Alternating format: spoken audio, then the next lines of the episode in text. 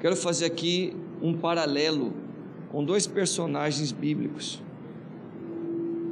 2 Samuel 23, versículo 11.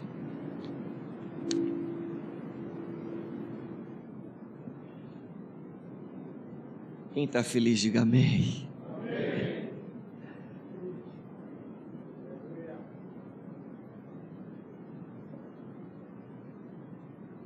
Quem está roncando, diga amém.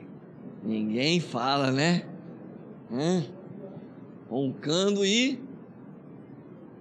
Olha, né, né, pastor? Mas é bom demais, queridos. É bom demais relacionamento em Cristo faz com que o projeto e o propósito aconteça em detalhes. Olha o que diz.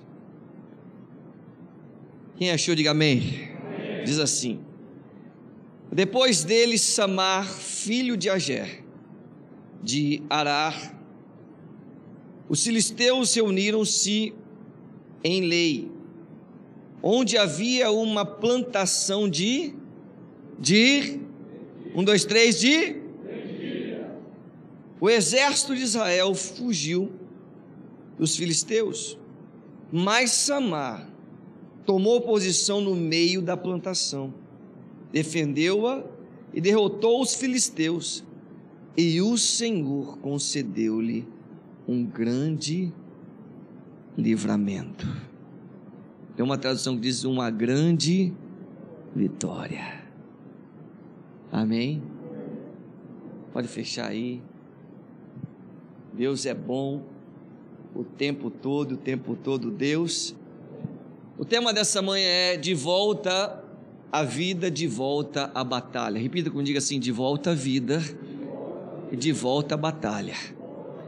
Quando nós olhamos esse texto aqui de Samar, nós vamos entender um homem valente, um homem corajoso, e o homem que se posicionou para lutar por um propósito maior. Um homem que não olhou apenas para si, um homem que não olhou apenas para a sua realmente necessidade, um homem que não olhou apenas para o seu ego, sabe, para sua para o seu princípio, não. Ele olhou para aquilo que Deus queria que ele fizesse. Ele deu realmente ênfase àquilo que Deus tinha de melhor para ele e para todos que estavam ao seu redor. Ele lutou por uma terra e uma terra cheia de lentilha. E o que significava aquela terra cheia de lentilha? O sustento do povo. Amém? A prosperidade do povo. Aqui, queridos, eu quero colocar um paralelo com outro personagem bíblico chamado Elias. Elias foi um grande profeta, sim ou não? Elias foi um grande profeta, todos sabem da história de Elias. Elias foi aquele que orou e 400 profetas de Baal foram mortos, ou seja, foram destruídos por causa da manifestação de Deus naquele altar, quando o fogo consumiu o altar. Quando Elias, ele orou a Deus para que isso viesse a acontecer.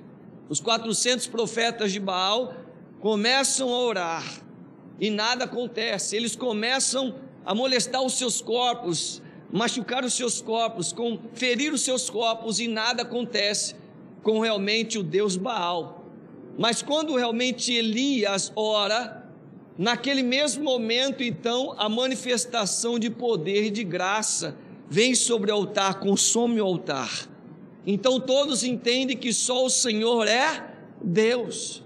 Todos começaram a entender que só o Senhor realmente tinha o poder para trazer a vida e para também, também, trazer a morte.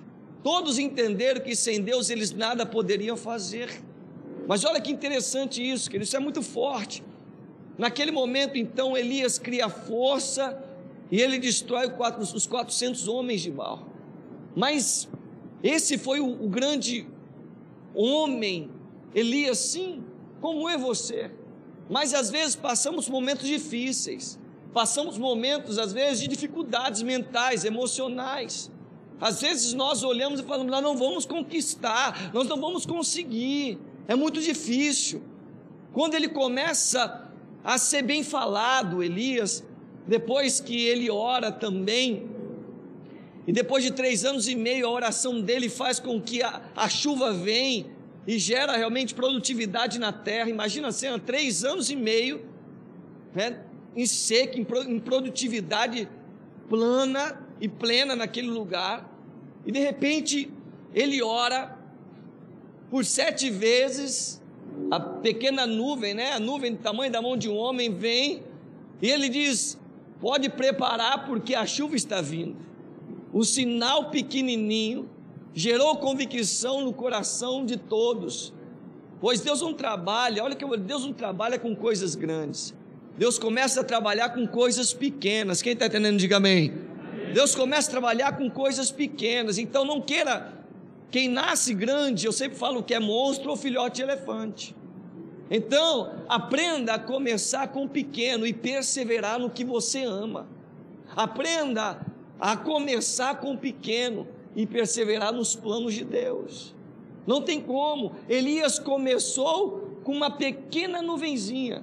E ele já declarou: pode vir, porque vai vir uma. Pode preparar, porque virá uma grande tempestade. Virá um, um grande mover da parte de Deus. Então, é, as, é os pequenos detalhes que nós vencemos a guerra. É no olhar, é num sorriso, é num abraço, como está acontecendo aqui, sabe? É num carisma, é num desabafo, é num grito, poxa, Jesus, isso manifesta a grandeza e a grande chuva de bênção para o nosso caminho. Não tem outro jeito de se manifestar a graça de Deus, a não ser nos detalhes, a não ser realmente numa manifestação de fé. Não tem outra maneira. Elias era um grande homem. Levanta sua mão para o céu, deixa eu declarar. Levante sua mão para o céu. Eu não sei o que você tem passado, eu não sei o que você tem enfrentado, mas você está aqui para ter um encontro com Deus vivo e poderoso e a sua vida será transformada por completo. Sabe por quê? Porque nesses pequenos detalhes que tem acontecido nesse encontro, tudo que você precisa virá, e não virá da parte de homens, virá da parte de Deus. Acalma o seu coração. Tudo que você quer, Deus está cuidando, Deus está separando. Apenas confie e espere, pois no final tudo vai dar certo. Você deu o primeiro passo, você agiu de fé, você agiu, você agiu agiu de perseverança, agora deixa Ele realizar. No final, a tua família, aleluia, vai experimentar coisas novas. A tua casa vai ser um pedacinho do céu, aonde você colocar a planta dos seus pés, abençoado você será, multiplicação virá nas suas mãos. Você que recebe essa palavra profética, dê uma linda salva de palmas ao Senhor, aplauda bem forte. E uma, e uma das coisas que me chama a atenção é que Elias passa por um processo que todos nós passamos um, um processo de dificuldade interna. Ele passa pelos serás. Quando Josebel ela começa a maquiar um plano maldito para destruir Elias. E ela dá uma ordem: diga para ele que amanhã a sua cabeça estará cortada e no meio da praça pública. Espera aí, ela estava falando com quem? O profeta, que matou 400, 400 profetas de Baal. O homem que orava, a chuva vinha. Mas naquele dia Elias estava vulnerável, porque ele era um homem. Ele tinha carne, ele tinha pensamento. Ele era um homem, ele não era perfeito. E nós não somos perfeitos. Nós temos as nossas dificuldades. Nós temos as nossos, os nossos momentos que às vezes Deus permite a gente passar. Nós temos aquele momento aí fala, poxa, e Elias passou por isso. E ele disse consigo mesmo: Olha o que Elias disse: Eu vou embora, eu vou fugir. Não era para ele ter fugido, mas ele fugiu e ele, e ele sai pelo deserto e ele não tinha aonde reclinar, ele não tinha o que fazer. E ele todo desgostoso por aquela ameaça, mostrando que ele não era um super-herói, que ele era um homem, ele deita debaixo de um pé de zimbro. E quando ele deita debaixo daquele pé de zimbro, ele grita: Senhor, me dê a morte. Eu quero morrer. Olha, olha que eu quero morrer. Eu não quero mais isso. Não quero mais viver como eu estou vivendo. Não quero mais passar por isso. De repente vem o anjo.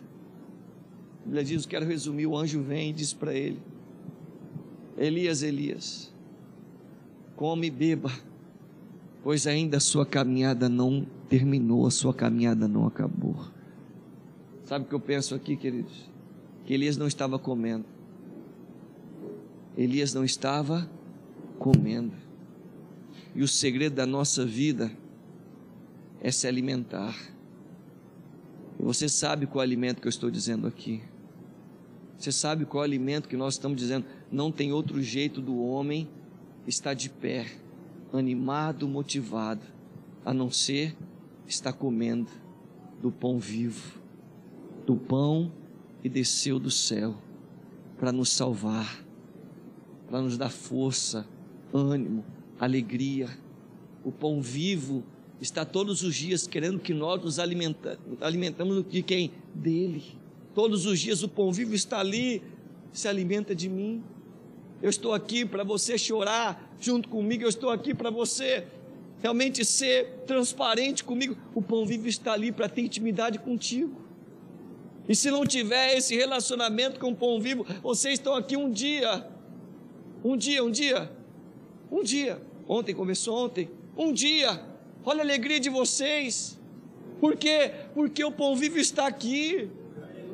Por que, que você está feliz? Por que, que você está animado? Por que, que você está motivado? Um chorando, outros, outros alegres, outros desabafando. Poxa, nunca falei ao vivo, talvez. Por que, que você está aqui, querido? Porque o pão vivo fez você vir pela fé. O pão vivo fez você chegar aqui e entender que você não é um super-herói Sabe, queridos, era Elias, ali debaixo do pé de zimbro. Não era qualquer um, era Elias. E a palavra vai dizer então que ele come e bebe. E ele continua. Ele continua. Mas aqui eu quero colocar um. Aqui eu quero começar a pregar sobre Samar. Eu vou muito para Jerusalém. Eu sempre ministro em Portugal, na Itália, eu ministro muito nesses lugares. Mas um dia me marcou muito. Uma, vida, uma vez que eu fui para Jerusalém, o sumo sacerdote começou a falar sobre Samar, a força de mil homens. Repita comigo, diga assim: a força, está fraco, a força de mil homens. Quando o sumo sacerdote começou a falar aquilo, pastor Natália, eu comecei a falar: meu Deus, como assim? Força de mil homens? Como força de mil homens? Não é, não existe força de mil homens. E aí eu entendi o que é a força de mil homens, o que temos que fazer para adquirir a força de mil homens através da vida de Samar. Quem foi Samar? Samar foi aquele que foi preparado por Davi. Quando Davi entra dentro de uma caverna com 400 homens, 400 homens desgostosos, 400 homens falidos. Quantos homens? Um, dois, três? 400 homens desgostosos, 400 homens falidos, sem esperança, maltratados pelas pessoas do lado, ou que um dia planejou algo, investiu algo e perdeu tudo. 400 homens que os filhos talvez não davam mais credibilidade. 400 homens que estavam sozinhos, esperando a morte como Elias, debaixo do pé de zinco. Olha essa palavra. E de repente vem Davi e começa a viver junto com eles debaixo naquela caverna, Davi cheio de esperança, cheio de avivamento, cheio de intimidade com Deus. Davi chega diante daqueles 400 homens e começam e começa a motivação começa a esperança, começa as palavras proféticas, começa a posição de um verdadeiro líder ali. Ele vai passando o DNA que ele tinha para aqueles 400 homens, e ele forma esse homem chamado Samar, que a Bíblia ela especifica como os guerreiros de Davi, Samar, o guerreiro de Davi, o que lutou com milhares de filisteus, de, com milhares de inimigos. A palavra vai dizer, queridos, olha essa palavra, olha, olha que forte isso, que Samar, ele viveu no tempo, juntamente com aquele povo, em que tudo que eles plantavam, que o povo de Deus plantava, os inimigos vinham e colhiam. Tudo que eles planejavam, os inimigos vinham e frustravam o coração deles. Povo de Deus, povo de Deus, tudo que eles lançavam ali, esperança, e um balde de água fria aí, tirava a esperança, tirava o prazer, tirava a alegria, tirava tudo. E aí de repente vem aquela notícia que muitos talvez, talvez têm na semana, no mês, aquela notícia negativa, aquele problema. E chegou até Samar dizendo: Olha, vamos fugir. Os inimigos estão vindo aí. Peraí, como assim? Olha Samar, olha a posição de Samar. Como assim os inimigos estão vindo aí? Os inimigos estão vindo, mas é tempo de colheita. Nós plantamos até agora. Diga assim para quem está do lado: o inimigo sempre vem. Diga, diga, diga convicção, diga assim: o inimigo sempre vem no tempo de colheita. Porque ele veio para matar, roubar e destruir. O inimigo sempre vem no tempo de colheita para matar, roubar e destruir. Ele não tem dó. E ele vem no tempo da colheita. E Davi então diz: e Davi, juntamente com Samar, então dizia agora: o que, que nós vamos fazer? Vamos lutar. Samar pega e coloca o seu corpo, e coloca a sua vida, e coloca os seus projetos no meio da terra que eles iam colher na terra de lentilha. E quando ele se coloca no meio, a palavra vai especificar dizendo, ele vai no meio. Ele vai na onde? Ele vai na onde? Ele vai no centro. Que Deus quer que cada homem aqui esteja no centro. Deus não quer perfeição de nós. Repetindo, Deus não quer perfeição de nós. Mas Deus quer que nós estejamos sempre no centro. Porque às vezes é no erro nosso que Ele se manifesta com a graça e com o seu poder. O apóstolo Paulo, por várias vezes, ele ora a Deus, e uma das vezes ele ora para que Deus viesse tirar o espinho da carne dele. Um certo dia vem a resposta de Deus dizendo: Paulo, Paulo, a minha graça te basta.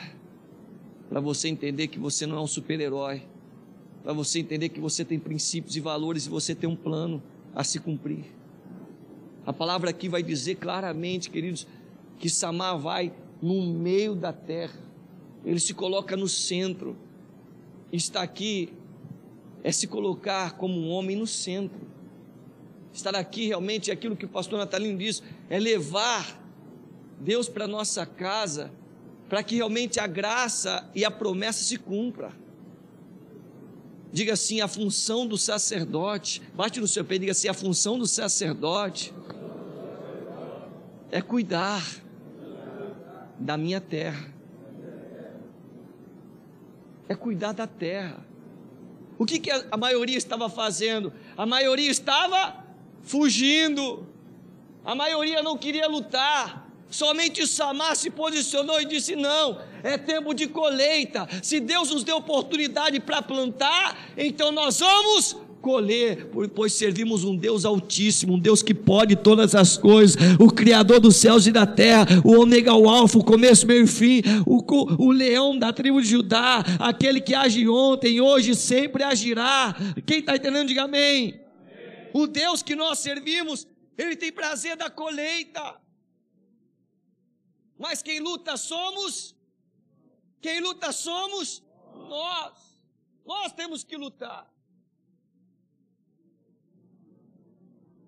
Uma certa vez, João Batista olha e diz: O homem que olha para apenas para esse mundo, repita comigo assim: o homem que olha para Jesus apenas para esse mundo é o mais miserável nessa terra. Então ele vem. E ele se posiciona. E lá no meio, os inimigos começam a vir. A maioria fugindo. E ele, com o propósito de Deus, a espada em suas mãos. Diga aleluia. A espada em suas mãos.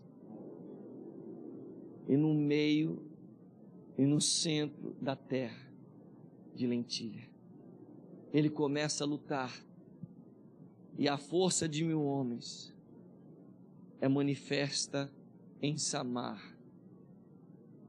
E ele vence uma batalha com milhares de inimigos. Deus deu uma vitória surpreendente, um milagre aconteceu. O sobrenatural ocorreu naquele momento primordial para a colheita vir. Diga aleluia. A graça de Deus se manifestou. E quem no final foi exaltado? O nome do Senhor. O nome do Senhor foi exaltado. Por quê? Porque ali se levantou um guerreiro. Porque ali se levantou um homem que entendeu os planos do Senhor e não os seus planos. Se Samar olhasse apenas para ele, ele lutaria essa batalha. Me ajuda aí, você entender. Se Samar olhasse apenas para ele, ele lutaria essa batalha. Então deixa eu dizer uma coisa aqui nessa manhã. Você tem uma terra de lentilha para cuidar. A sua terra de lentilha é a sua família. A sua terra de lentilha são os seus filhos, é a sua empresa, é a sua igreja. A sua terra de lentilha é aquilo que Deus tem colocado nas suas mãos para você colher e gerar frutos. A sua terra de lentilha não é não é apenas um desejo interno, pessoal, não. É aquilo que está ao seu redor, que Deus colocou nas suas mãos. E se você não lutar diariamente, e se você não se posicionar no centro, clamando, se esforçando, amanhã sendo um incentivador, um incentivador como do lado do pastor, sendo um incentivador, não se posicionando para ser um líder que vai lutar por milhares e que vai guerrear também com a força de mil homens, porque é essa a questão. Não esperar pelo próximo, mas eu ser um incentivador. Não esperar para que ele venha me incentivar, não. Mas eu ser realmente aquele que passe essa força, que seja como um Davi, que motive, que incentive, porque é dando que se recebe. Não tem outro jeito. Eu fico imaginando aqui um testemunho do, do, do Luiz, do Luiz chorando, falando, cara, se não fosse se não fosse Ele, minha vida não estaria aqui sendo renovada, transformada, fortalecido, abençoado. Não, teria, não tem nada melhor do que isso. Não tem satisfação melhor do que essa, do que você poder gerar um sonho, como que Davi também fez no meio daquela caverna de Adulão, gerar um sonho em outro, poder fazer com que um, um amigo, uma pessoa que está do seu lado todos os dias, venha planejar uma empresa e prosperar amanhã e você fala: caramba, hoje ele está caminhando, ele tem um carro zero, tem uma casa, tem uma empresa, mas eu fui participante de tudo isso, cara, porque eu ativei a fé dele, porque eu virei a chavinha dele, porque naquele encontro eu insisti, eu fui incentivador, eu falei, cara, vamos para cima, vamos, vamos para dentro, agora é a hora. Eu fui um servo. Isso é lutar pela terra de lentilha que Deus tem nos dado. Isso é reino de Deus. Porque nós estamos de passagem. E qual é o legado que nós vamos deixar para os nossos filhos, para a nossa geração? Qual o legado que nós vamos deixar, queridos? Pensa nisso. O que você vai deixar? Chegou a hora de você ativar os seus planos maiores ainda com Deus. Chegou a hora de você dizer, como pastor Natalino, é mil homens? Não, amanhã é dois mil. Eu vou fazer a minha parte. Cara, no momento que eu coloquei os pés aqui, Eu fui para o café ali, eu comecei a chorar. Paulo está vendo aqui. Que eu estou vendo, eu estou vendo uma unção sendo derramada aqui de ativação para multiplicação e a colheita vir na sua terra de lentilha. A sua terra de lentilha, ela não está lá apenas para você observar, ela está lá para colher. E quando, quando eu colho, o meu desejo ainda mais é de é de continuar plantando e assim sucessivamente nós vamos crescendo, nós vamos ativando Deus. Porque Deus não trabalha com inchaço, Deus trabalha com crescimento. Repetindo, Deus não trabalha com inchaço, Deus trabalha com crescimento. Deus trabalha com objetividade, Deus trabalha, sabe, com, com foco. Porque tudo que você foca cresce. Grave isso. Grave o que eu vou dizer aqui: tudo que você foca cresce. Quer gravar isso? Grave isso. Grave essa questão. Tudo que você focar vai crescer. Se você, se você focar no problema, o problema vai crescer. Se você focar naquilo que as pessoas pensam de você, você vai encolher, você não vai se ativar, você não vai para o meio da terra de lentilha para lutar. Tudo que você foca cresce. Você focar no desprezo das pessoas, ah, porque fulano está me desprezando, que esse canto está desprezando. Você nunca vai exercer o seu papel. Ah, que ninguém me ajuda, que não tenho, sabe, incentivo de ninguém, peraí. Samar não teve incentivo de ninguém. Ele sabia que ele, Deus, sempre seria a maioria. Samar sabia que ele, Deus, sempre seria maioria. Comece você aqui nessa manhã. Eu quero ser maioria, mas com Deus. Eu quero ser maioria, mas com meu Pai. Eu quero ser maioria e mudar a história da minha geração, mas com aquele que pode todas as coisas. Na verdade, eu posso todas as coisas naquele que me fortalece. Ele é o caminho, a verdade e a vida, e ninguém vem ao Pai se não for por Ele. Mas Deus precisa da sua confiança, da sua coragem. Para estar na terra e lutar pela terra que você tem, você tem que ter coragem. Você tem que ser otimista para estar na terra, no meio da terra de lentilha.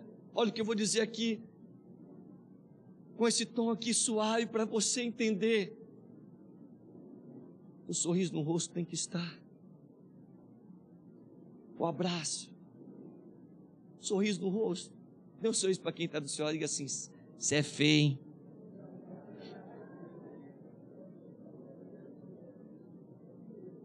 Olha como é que, olha como todo mundo ri. Mas o feio é, é o homem, o feio é bonito. É diferente que, que as mulheres, irmãos. As mulheres falam assim, as mulheres falam assim, ó, menino, você tá bonito, hein? Mas por trás. Aí você falou cabeção, mas o cabeção tá, virou parceiro, virou chegado, como o pastor Natalino falou. Tá apaixonado, cabeção. É mentira, queridos. Não é, é não é. Olha, ó, olha, olha lá o gigante. O gigante. Levanta aí, gigante. Levanta aí, gigante. Levanta aí, gigante. É você, levanta aí. Sobe lá, sobe lá. Não. Pô. Você tá doido, cara. Que fenômeno, cara. Você tá doido. Você já sabe que você tem um parceiro. Você sabe que você tem um compadre, sim ou não? Você sabe que a coisa vai fluir naturalmente. Você sabe que você vai entrar no barco, querido. Você vai ter alguém para rimar do seu lado. Que quer o seu bem, que quer o seu melhor. Não é qualquer um que está do seu lado. Aqui é a pura verdade. É a realidade plena e sincera. E a nossa vida é assim está no meio da terra de lentilha, faz você se maravilhar, não ficar vendo defeito, mas ver solução. Fala, cara, olha que bacana, pelo amor de Deus. Estava vendo ela ali, cadê ela? Que esse cabelo sensacional. Eu falei, meu Deus, Eu falando, cara, verdade, cara. Que esse sorriso no rosto, aquela linguajar dele, eu falei, rapaz, imagina esse cara com os jovens.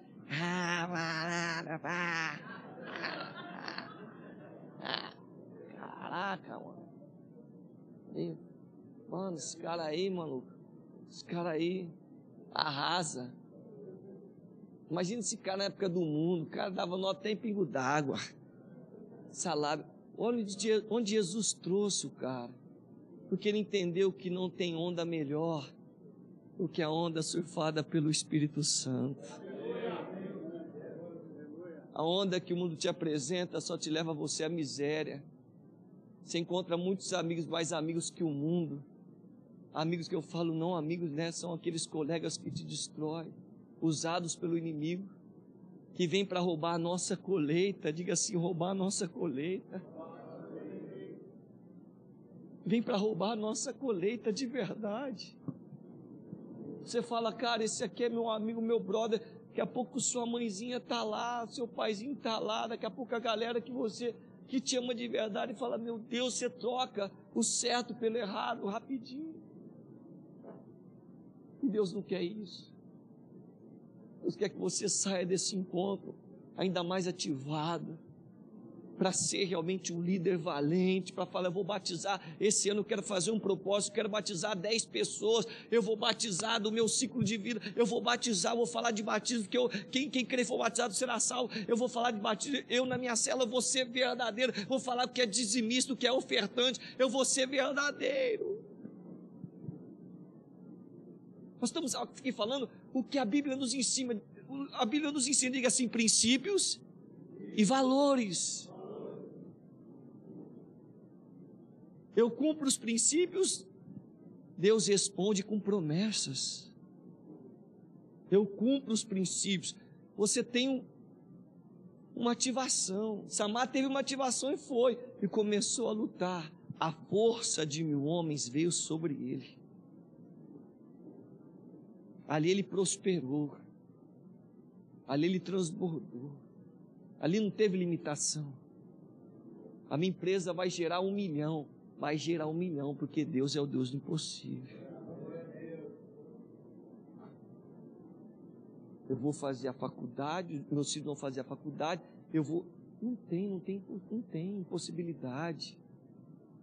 Não tem impossibilidade. Estou entendendo sim ou não?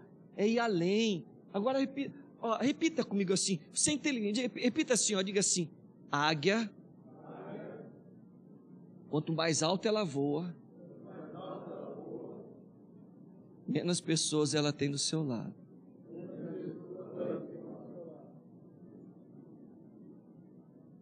Agora, quando todas as águias se juntam, se juntam pelo mesmo propósito, pelo amor de Deus. Então, assim, ó, lá no mundo, você vai ficar sozinho por muitas vezes. Vai ficar sozinho, com solidão no mundo. Porque você está se tornando uma águia. Você está tendo visão. Está tendo discernimento espiritual. Então não reclama se os seus amigos do mundo começarem a se afastar de você. Talvez você está nesse processo. Talvez você está perguntando para si mesmo, poxa, por que, que fulano me abandonou? O Diego Ribas do Flamengo. Quero falar, o Wagner está aqui, ele sabe. Quando eu me converti, eu, eles se afastaram de mim de verdade, todos se afastaram. E eles iam até lá no, no Atletas de Cristo, o Robert, o Clebão, o zagueiro, muitos atletas, o William, o Preto, todos eles iam lá no Atleta. E eu ia também. Mas sabe aquela passagem, apenas aquela passagem, semana, ah, vou lá para descarrego de consciência. Mas quando eu me converti de verdade, eu perdi todos os meus amigos. Eles falavam assim: agora virou fanático. Agora virou fanático, que é o argumento que eles dizem. E foram se afastando. Sabe por quê? Porque eu entendi que eu estava se tornando uma águia em Cristo. Aí o processo na vida deles começaram. O Diego foi para a Alemanha, na Alemanha passou por uma depressão, lá no Wolfsburg. Queria parar de jogar bola ganhando mais de um milhão. Aí começou a ligar para nós, começou a pedir orientação, foi até Ribeirão, foi, começou a entender qual é o processo, o que é realmente lutar pela sua terra de lentilha, casou, casou, falou, vou casar, ou sair do muro, vou dar valor à minha guerreira, a nega véia, que nós chamamos a nega véia. Aí lá, chegou na Turquia, ele falou assim, agora eu quero me batizar.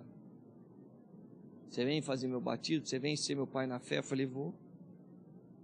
Aí fui, fiz o, o batismo dele, mas é interessante isso porque o tempo é de Deus. Você tem que continuar sendo a mesma pessoa.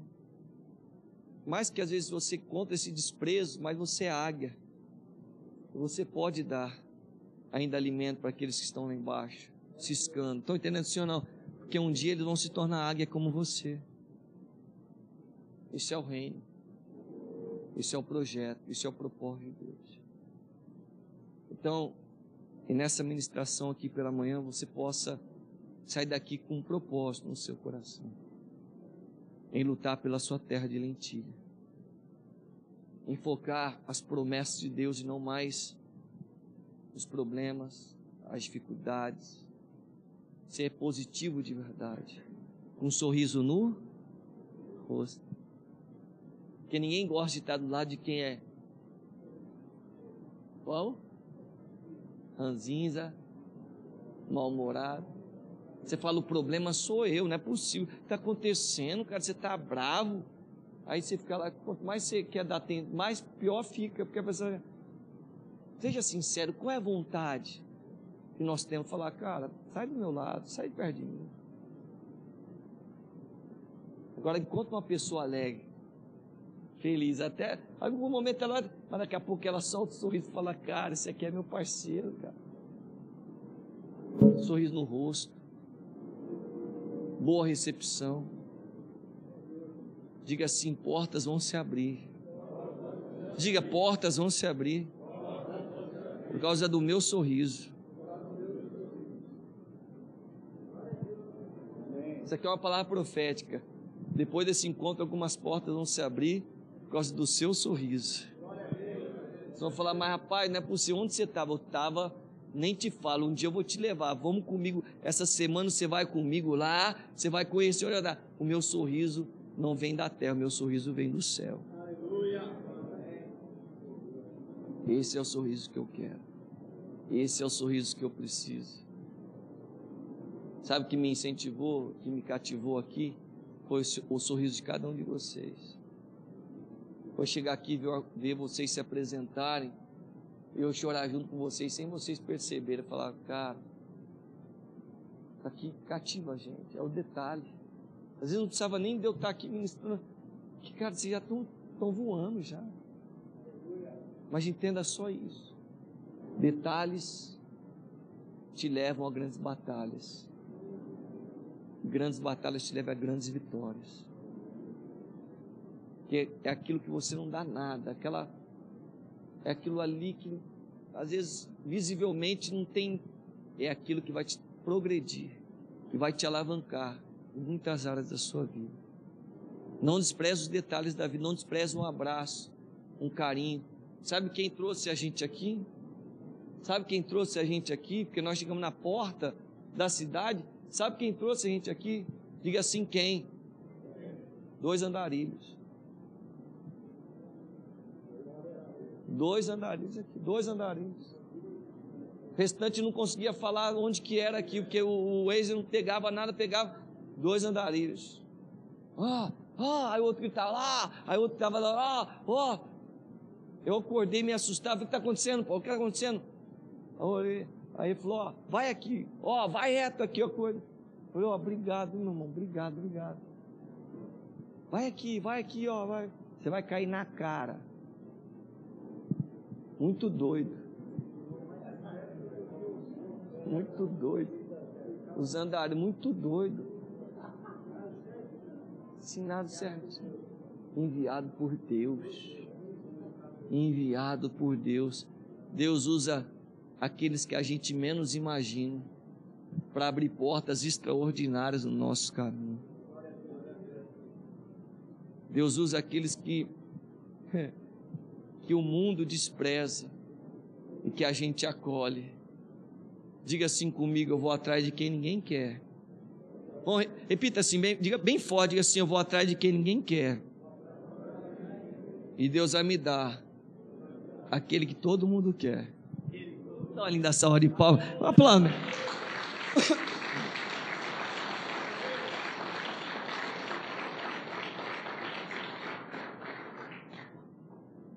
Eu quero que você faça isso, tomando uma decisão. Se coloque de pé no seu lugar.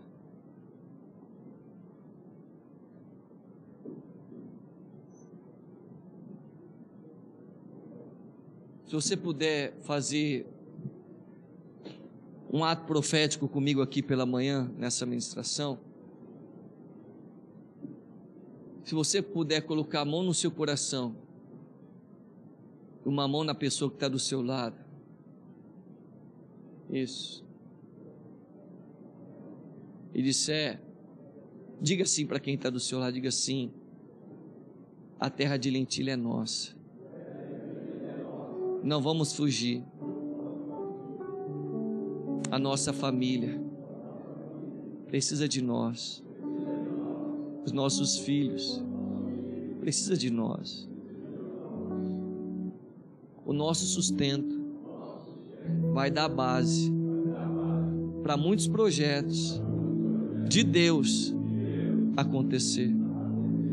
Diga assim: eu vou fazer, eu vou doar, eu vou batalhar para que todos esses planos aconteçam com excelência. A força de mil homens, eu profetizo na sua vida.